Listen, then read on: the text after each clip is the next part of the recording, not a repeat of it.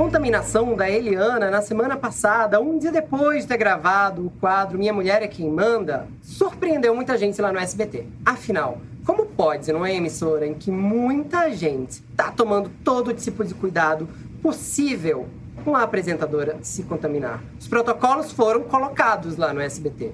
Protocolos de segurança, protocolos sanitários, e ainda assim, a apresentadora, um dos principais nomes da emissora, foi diagnosticada e testou positivo para o Covid-19. Essa surpresinha desagradável nos bastidores do SBT fez com que a emissora repensasse o que ia fazer com seu futuro. Afinal de contas, alguns programas estavam prestes a ser retomados, que era o caso do Bake Off, o reality show gastronômico.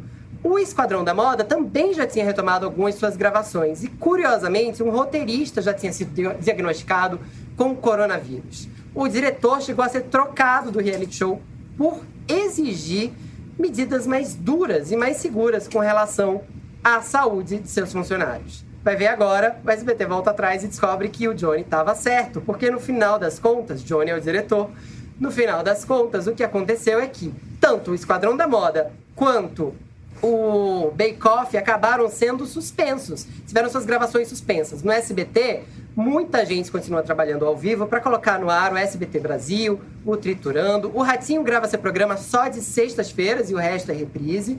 As novelas estão paralisadas. Mas já havia um movimento para trazer a programação de volta, sua programação ao vivo. Não por acaso, a Maísa e o Celso Portioli com o Passo Repassa voltaram a ser gravados em novos esquemas. O que o caso da Eliana mostra é que talvez seja cedo demais para as emissoras repensarem sua programação como um todo. Trazerem de volta programas ao vivo como se nada tivesse acontecido. Embora o número de mortos seja muito grande no Brasil e algumas cidades insistam em flexibilizar esses protocolos e reabrir o comércio, o que a gente vê é que os números continuam subindo. A Eliana é um caso a ser seguido e ser pensado no que diz respeito ao isolamento. Ela está na casa dela com as gravações suspensas. O que acontece depois disso é muito curioso, porque agora o SBT vai ter que decidir se depois dela ser contaminada num ambiente de trabalho, ela pode retomar ou não.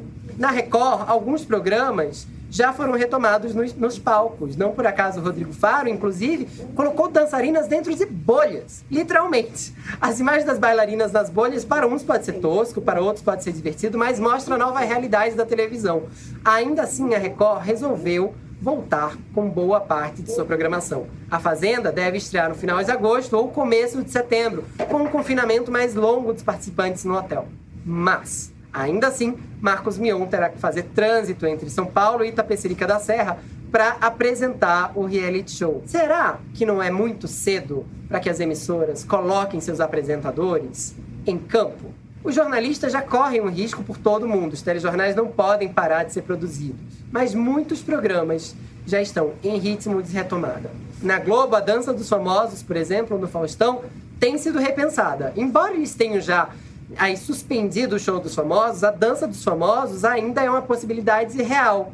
E aí não tem muito como escapar a isso. Famoso e bailarina ou bailarino tem contato físico direto. O que resta agora é que as emissoras coloquem a mão na consciência e entendam que não é só quem está em frente às câmeras que está em risco.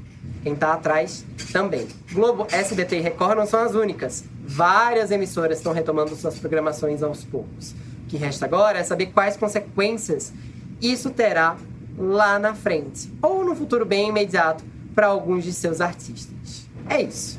Será que não é muito cedo? Vamos pensar bem, executivo de TV. Eu sou o Fefito, então a gente se vê na semana que vem e você fica pelo UOL. Tchau!